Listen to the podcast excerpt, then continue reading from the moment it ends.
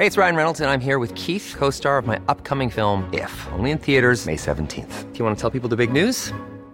All right, I'll do it. Sign up now and you'll get unlimited for $15 a month in six months of Paramount Plus Essential Plan on us. Mintmobile.com slash switch. Upfront payment of $45 equivalent to $15 per month. Unlimited over 40 gigabytes per month. Face lower speeds. Videos at 480p. Active Mint customers by 531.24 get six months of Paramount Plus Essential Plan. Auto renews after six months. Offer ends May 31st, 2024. Separate Paramount Plus registration required. Terms and conditions apply if rated PG. There's never been a faster or easier way to start your weight loss journey than with PlushCare. PlushCare accepts most insurance plans and gives you online access to board-certified physicians who can prescribe FDA-approved weight loss medications like Wigovi and Zepbound for those who qualify. Take charge of your health and speak with a board-certified physician about a weight loss plan that's right for you. Get started today at plushcare.com slash weight loss. That's plushcare.com slash weight loss. plushcare.com slash weight loss. Millions of people have lost weight with personalized plans from Noom, like Evan, who can't stand salads and still lost 50 pounds. Salads, generally, for most people, are the easy button, right? For me, that wasn't an option. I never really was a salad guy. That's just not who I am. But Noom worked for me. Get your personalized plan today at Noom.com. Real Noom user compensated to provide their story. In four weeks, the typical Noom user can expect to lose one to two pounds per week. Individual results may vary. Buenas noches, bienvenidos al Criminalista Nocturno.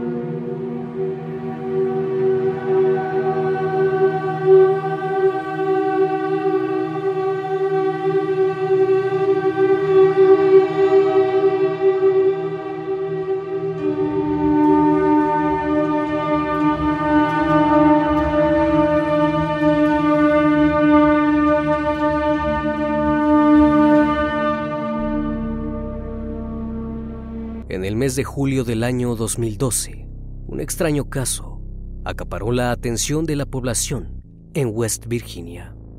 Luego de que Skyler Niss, de 16 años, desapareciera misteriosamente de la habitación de su casa, el último contacto que tuvieron sus padres con ella fue cuando la chica se fue a su dormitorio a descansar. Al día siguiente, cuando su padre llegó a casa, se dio cuenta que su hija no estaba lista para ir a trabajar como habitualmente lo hacía. Para su sorpresa, Skyler no estaba, por lo que decidió contactarla. Su teléfono pasó de inmediato a buzón, así que decidió llamar a la mejor amiga de su hija. Sheila le dijo al padre de la joven que no la había visto desde anoche. La preocupación se incrementó cuando recibieron una llamada del trabajo de la chica informándoles que no se había presentado a trabajar. La búsqueda se extendió por largos días y tanto sus familiares como sus mejores amigas, Shelia y Rachel, estaban devastados. Todo cambió abruptamente cuando la investigación se centró en la amistad que llevaba Skyler con sus amigas. Aquello derivó en el hallazgo de su cuerpo, a 48 kilómetros de su casa. No había sido un accidente, sino algo mucho peor, planeado durante meses, que finalmente culminó con su vida. El criminalista nocturno. Skyler Annette Niss nació el 10 de febrero de 1996 en Morgantown, West Virginia. Era la única hija de Mary y Dave Niss. Su madre trabajaba como asistente administrativa en un laboratorio dedicado a problemas cardíacos y su padre era encargado de embalsamar productos en la cadena de supermercados Walmart. Eran una familia estructurada. A Skyler jamás le había faltado cariño. Esto la había convertido en una persona sociable y responsable. La joven de pelo castaño y ojos azules también era una gran alumna. Tenía excelentes calificaciones y estaba en el cuadro de honor. Los profesores aseguraban que tendría un futuro prometedor. Su sueño era recibirse de abogada. Su mejor amiga era Shelia Eddy. La muchacha nació el 28 de septiembre de 1995 en Blacksville. Era hija de Tara y Greg Eddy. A diferencia de Skyler, tenía una vida familiar complicada. Greg había tenido un accidente de auto que lo dejó invalidado con una grave lesión cerebral y Tara lo abandonó, llevándose a Shelia con ella. Al poco tiempo se volvió a casar con un hombre adinerado. La amistad de Shelia y Skyler comenzó en la primaria, cuando tenían tan solo ocho años. Ambas compartían una gran facilidad para las relaciones sociales, lo que las volvió populares en el colegio. Eran inseparables, al punto de vestir con la misma ropa y llevar un peinado similar. Los Nis incluso consideraban a Shelia una hija más y la acogieron en su hogar en varias ocasiones debido a sus problemas familiares.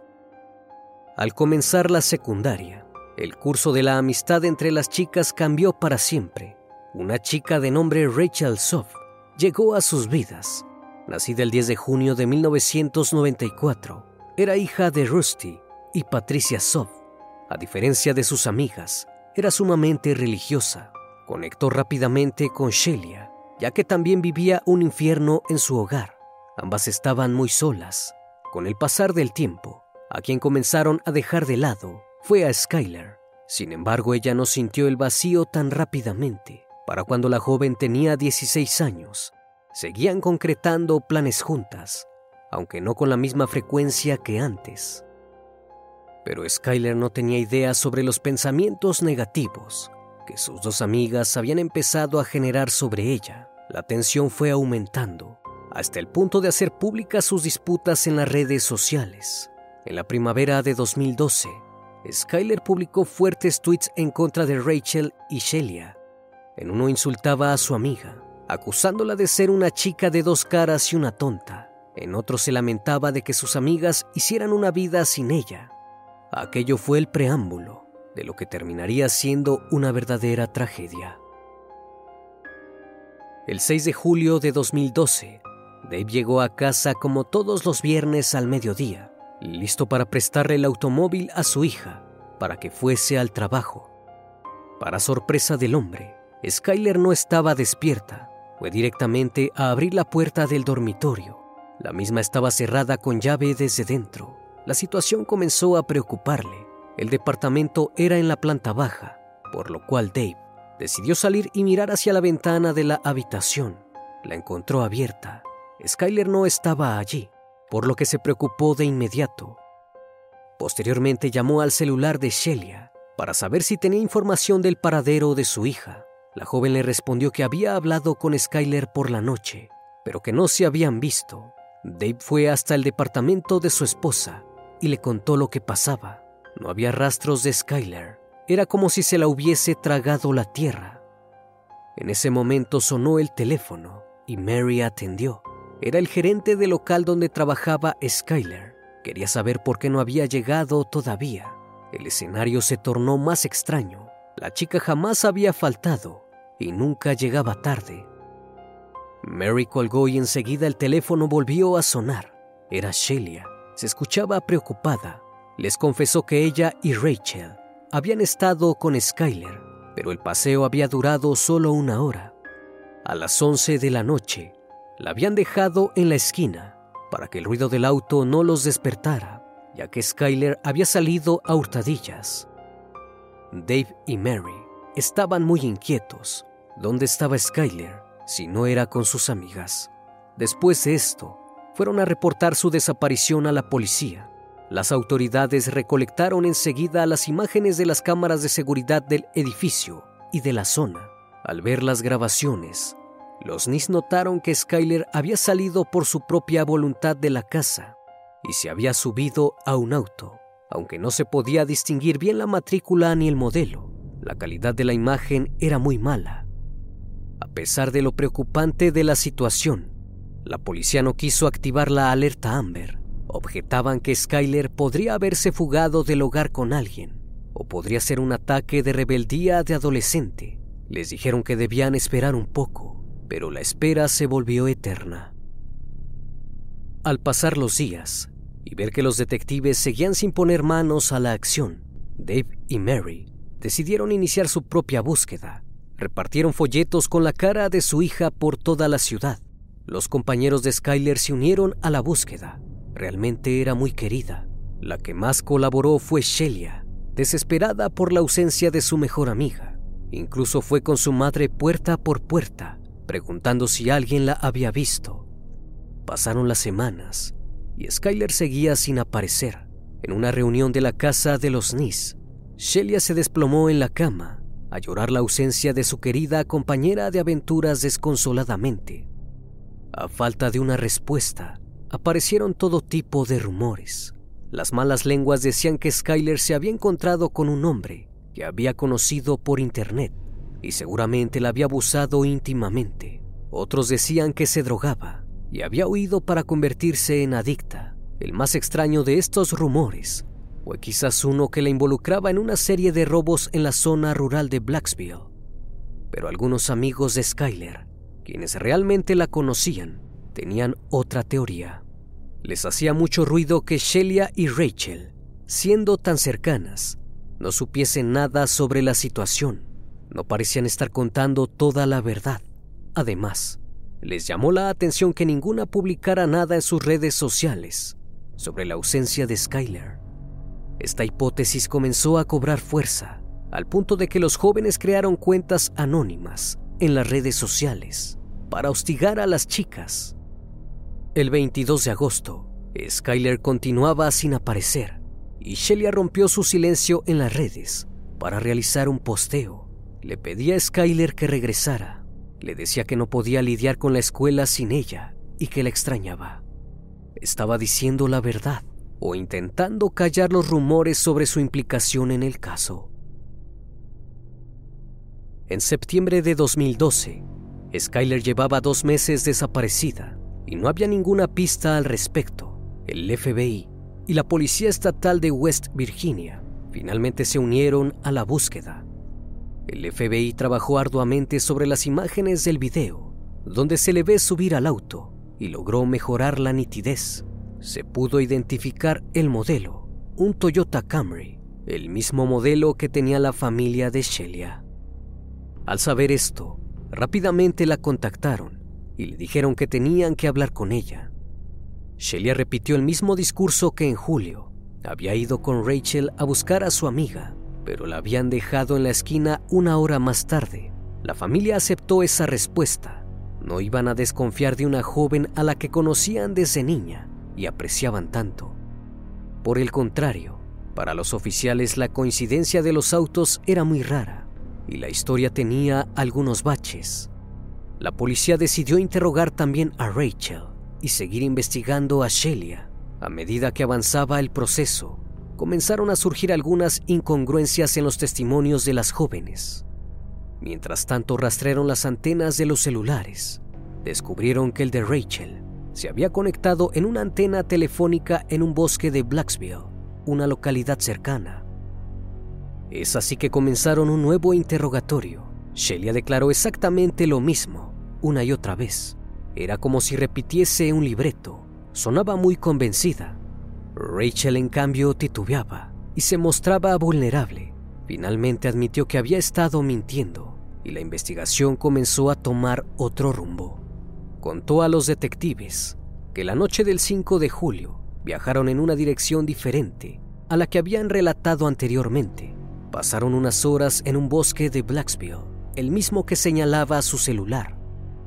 Al enterarse de que Rachel cambió su versión de los hechos, Shelia pidió cambiar su testimonio. Sin embargo, la mujer policía Jessica Collibank, quien las interrogó, tenía el presentimiento de que las chicas seguían ocultando información Shelia comenzó a quebrarse en los interrogatorios. Ya no se mostraba todo el tiempo desinteresada, ahora se ponía nerviosa y rompía en llanto. Por otra parte, los padres de Rachel la enviaron a un campamento religioso, aunque esto no evitó que siguieran las entrevistas. La policía habló con ella por teléfono. La actitud de Rachel cambió radicalmente. Se oía despreocupada y solo repetía que no sabía dónde estaba Skyler y que debían hablar con Shelia si querían más información. Fue entonces cuando Colibank encontró una pista crucial. La misma se hallaba nada más y nada menos que en el diario íntimo de la desaparecida. How would you like to look five years younger? In a clinical study, people that had volume added with Juvederm Voluma XC in the cheeks perceived themselves as looking five years younger at six months after treatment. Look younger, feel like you. Add volume for lift and contour in the cheeks with Juvederm Voluma XC. Reverse signs of aging by adding volume to smooth laugh lines with Juvederm Volure XC. For important safety information and to find a licensed specialist, visit juvederm.com. That's J U V E D E R M.com. Not for people with severe allergic reactions, allergies to lidocaine, or the proteins used in Juvederm. Common side effects include injection site redness, swelling, pain, tenderness, firmness, lumps, bumps, bruising, discoloration, or itching. There's a risk of unintentional injection into a blood vessel, which can cause vision abnormalities, blindness, stroke, temporary scabs, or scarring. Talk to a licensed specialist to find out if it's right for you. Millions of people have lost weight with personalized plans from Noom, like Evan, who can't stand salads and still lost 50 pounds. Salads, generally, for most people, are the easy button, right? For me, that wasn't an option. I never really was a salad guy. That's just not who I am. But Noom worked for me. Get your personalized plan today at Noom.com. Real Noom user compensated to provide their story.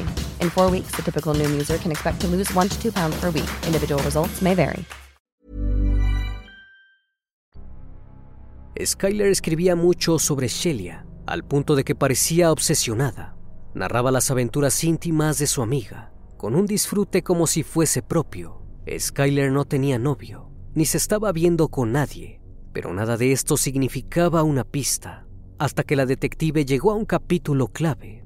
El 21 de agosto de 2011 fue una noche memorable para Skyler. Las tres amigas tomaron todo lo que encontraron en el bar de la madre de Rachel. Borrachas Shelia y Rachel comenzaron a besarse y terminaron teniendo relaciones. Skyler no se animó a irse de la habitación por miedo a despertar a los padres, por lo cual pudo presenciar todo el hecho. La policía investigó las redes sociales de la joven, su otro diario íntimo. Dos semanas después de la noche de borrachera, Skyler lanzó una indirecta en Twitter, amenazando que le contaría a todo el colegio lo que sabía. No especificó a quién amenazaba, ni qué era lo que contaría, pero las piezas claves encajaron perfectamente. Se empezó a especular si este acontecimiento había sido una razón para atacar a Skyler. Si bien la desaparecida era defensora de los derechos de los homosexuales, probablemente quería contar su secreto enojada por cómo la dejaban de lado. Sin embargo, Shelia tenía una reputación promiscua y era abiertamente bisexual, por lo cual el secreto no representaba un problema. Por otra parte, Rachel podría tener más razones para llevar a cabo una agresión contra Skyler. Era religiosa y tenía novio. No obstante, nada de esto parecía ser suficiente para llevar a cabo el asesinato. El 3 de septiembre, las autoridades consiguieron una orden para incautar los aparatos electrónicos de las sospechosas. Sin embargo, solo encontraron algunas discusiones propias de tres adolescentes. Estaba claro que la relación ya no era buena, pero no parecía haber un odio irracional hacia Skyler. Un mes después, Shelia volvió a subir una fotografía de las tres juntas en Facebook. En el pie de la misma decía que se sentía mal por no haber vuelto a publicar nada habiendo pasado tanto tiempo desde su desaparición, pero lo justificó con estar atareada en la escuela. También comentó que tanto ella como Rachel extrañaban mucho a Skylar, además quizás como una indirecta hacia sus compañeros. Publicó que se sentaban solas en el almuerzo, ya que nadie les hablaba. Continuó el posteo diciendo que pensaba en ella a cada hora de cada día. La frase final fue la más extraña. Le decía que no le gustarían las cosas que andaba en boca de todos recientemente, culpándolas a ellas. En diciembre, cansados de no encontrar nuevas pistas, los agentes de la policía anunciaron a las jóvenes que serían sometidas a un detector de mentiras. Cada una la afrontó acorde a su personalidad. Shelia llevó a cabo el test con tranquilidad, mostrándose arrogante y fría. Al responder miraba a los detectives directamente a los ojos y ponía las manos sobre la mesa. Parecía estar muy segura de su versión de la historia. En cambio, Rachel no sostenía la mirada y jugaba con un bolígrafo mientras contestaba torpemente. Se le notaba nerviosa, como una bomba a punto de estallar. La situación comenzó a afectar la vida personal de Rachel. En su casa tenía rabietas de furia contra sus padres, sin razón aparente, e incluso llegó a pegarles. El 12 de diciembre, comenzó a tener un ataque de pánico mientras llegaba al edificio y se bajó del auto de su padre corriendo, escapando hacia la oficina de la madre de Shelia. El 28 de diciembre, la madre de Rachel llamó a la policía para pedir ayuda porque no podía controlar la conducta de su hija. De fondo se escuchaban los gritos de la joven, que estaba teniendo un colapso mental. Mientras ocurría el incidente, Rachel estaba transmitiendo en vivo por redes sociales. Shelia inmediatamente intentó verla en la guardia, pero no la dejaron pasar. Quería decirle algo importante. No parecía que la salud de su amiga fuese lo que le preocupara. Finalmente Rachel fue ingresada en el psiquiátrico Chestnut Ride el 3 de enero de 2013. Rachel fue dada de alta del hospital, completamente renovada. Los padres de la chica la llevaron a ver a su abogado y al detective Ronnie Gaskin. No querían que Shelia tuviese tiempo para contactarla e interferir. Rachel estaba dispuesta a hablar, pero necesitaba un empujón. Su abogado negoció una reducción de su condena si ella confesaba. Los investigadores esperaban una declaración que tuviese que ver con un deceso accidental por drogas, donde las chicas no habían podido intervenir, pero lo que contó Rachel los dejó totalmente anonadados. Gracias a la confesión de la chica, los investigadores pudieron armar el rompecabezas de lo que sucedió aquella madrugada y también los meses anteriores. La realidad es que Rachel y Shelia venían planeando el terrible asesinato desde octubre de 2011. Incluso durante una clase de ciencias, Shelia dijo en voz alta que debían aniquilarla uno de los compañeros presentes escuchó la conversación y le avisó a Skyler que su vida corría peligro. Sin embargo, la joven le respondió que solo era un juego de sus amigas, pues confiaba en ellas. El 5 de julio de 2012 transcurrió como un día habitual para Skyler. Desconocía que sus amigas estaban preparando el terrible crimen. En el baúl del auto del papá de Shelia pusieron cloro, trapos de limpieza, ropa, cuerdas, toallas de papel y una pala. Todo para limpiarse y cambiarse luego del crimen. También guardaron dos cuchillos de la cocina de Shelia. Para no lastimarse con el filo los envolvieron, cada uno en un paño. Alrededor de las 10 de la noche, Skyler regresó a su hogar. Luego de su turno laboral en el local de Wendy's, encontró a sus padres viendo televisión en el sillón de la sala, muy tranquilos. Les dio un beso a cada uno como acostumbraba a hacer. Les dijo que los amaba y se iba a la cama porque estaba muy cansada. Se metió a su cuarto y cerró la puerta. Al cabo de un rato, Shelia y Rachel le hablaron para concretar una salida. Querían ir a fumar marihuana y divertirse. Si bien Skyler no estaba muy convencida, terminó accediendo porque quería retomar el vínculo. Hacía un tiempo que no salían juntas porque habían discutido en reiteradas ocasiones. A las 12.30 de la madrugada, Skyler se escabulló por la ventana de su habitación. Se subió al auto conducido por Shelia. No le llamó la atención el hecho de que a pesar de que hacían 29 grados, sus dos amigas llevaran puestas sudaderas con capucha. Las tres adolescentes se dirigieron hacia el norte por la ruta, pero vieron a un patrullero de la policía estacionado a un lado del camino. Tomaron una vía alternativa hacia Blacksville tenían que evitar meterse en problemas con la ley, ya que llevaban marihuana. Después de un rato, llegaron a un lugar aislado sobre la calle Morris Run, en Pensilvania. Era un sitio sin tránsito y rodeado de un tupido bosque. Ya habían estado allí varias veces, por lo cual la soledad del lugar no incomodó a Skylar. Bajaron del auto y se sentaron en el pasto para comenzar la noche de amigas. De pronto Rachel y Shelia Lamentaron en voz alta haber olvidado el encendedor de sus pipas. Para fumar en el auto. Skyler se ofreció para ir a buscarlo. Apenas les dio la espalda, ocurrió lo peor. Sus amigas sacaron los cuchillos, contaron hasta tres y se abalanzaron sobre ella. La joven pudo escapar unos metros, pero Rachel logró tirarla al suelo. Skyler le arrebató el cuchillo y le hizo un tajo por encima del tobillo derecho, de unos 8 centímetros. Rachel quedó inmovilizada por unos segundos, pero Shelly había tomado la delantera y ya la estaba apuñalando. Skyler intentó defenderse mientras gritaba, preguntando por qué le hacían eso. No le respondieron nada, no tuvieron piedad. Shelia siguió subiendo y bajando su brazo armado con el cuchillo para hundirlo en Skyler, hasta que ésta dejó de defenderse. Su cuello gorgoteaba, no podía respirar y sangraba por todos lados. Pero esto no sació a Shelia. Continuó hasta alcanzar las 50 puñaladas. Finalmente terminó asesinando a su mejor amiga. Junto a Rachel, que ya estaba recuperada, arrastraron el cuerpo Quisieron cavar al lado de un arroyo, un pozo para esconderlo, pero el piso era demasiado duro, repleto de piedra, así que decidieron dejar el cuerpo bajo un árbol, tapado por rocas, ramas, hojas y tierra. Regresaron al auto, se quitaron la ropa ensangrentada y la metieron dentro de una bolsa de residuos. Luego volvieron a sus casas, como si nada hubiera pasado. A seis meses de la desaparición, la verdad había salido finalmente a la luz.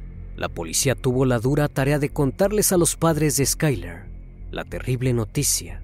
No solo fue un duro golpe por la confirmación de su pérdida, sino también por la confianza y cariño que los Nis tenían hacia las jovencitas.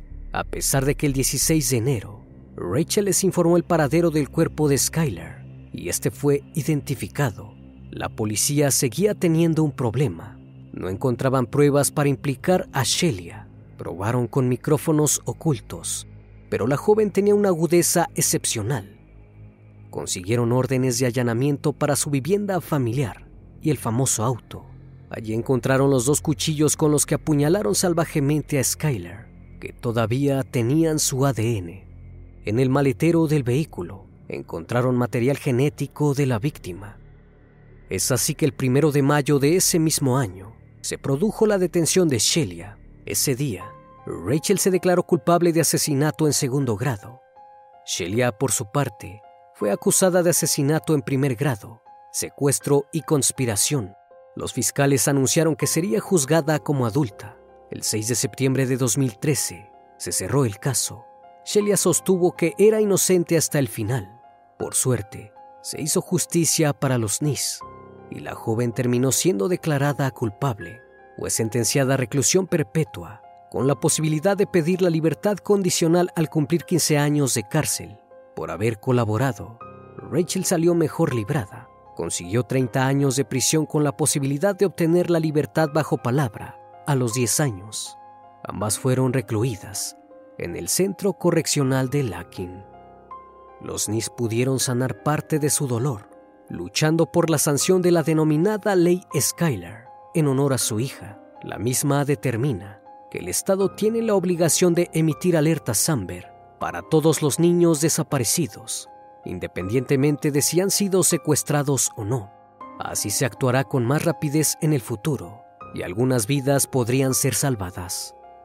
Además, Dave y Mary transformaron el área del bosque donde se encontró el cuerpo de su hija en un monumento conmemorativo, Skyler Nis carecía de maldad y confiaba plenamente en la gente. Quizás lo más terrible de todo es que lo último que vio la joven inocente fue cómo sus amigas del alma le traicionaban de un modo irreversible.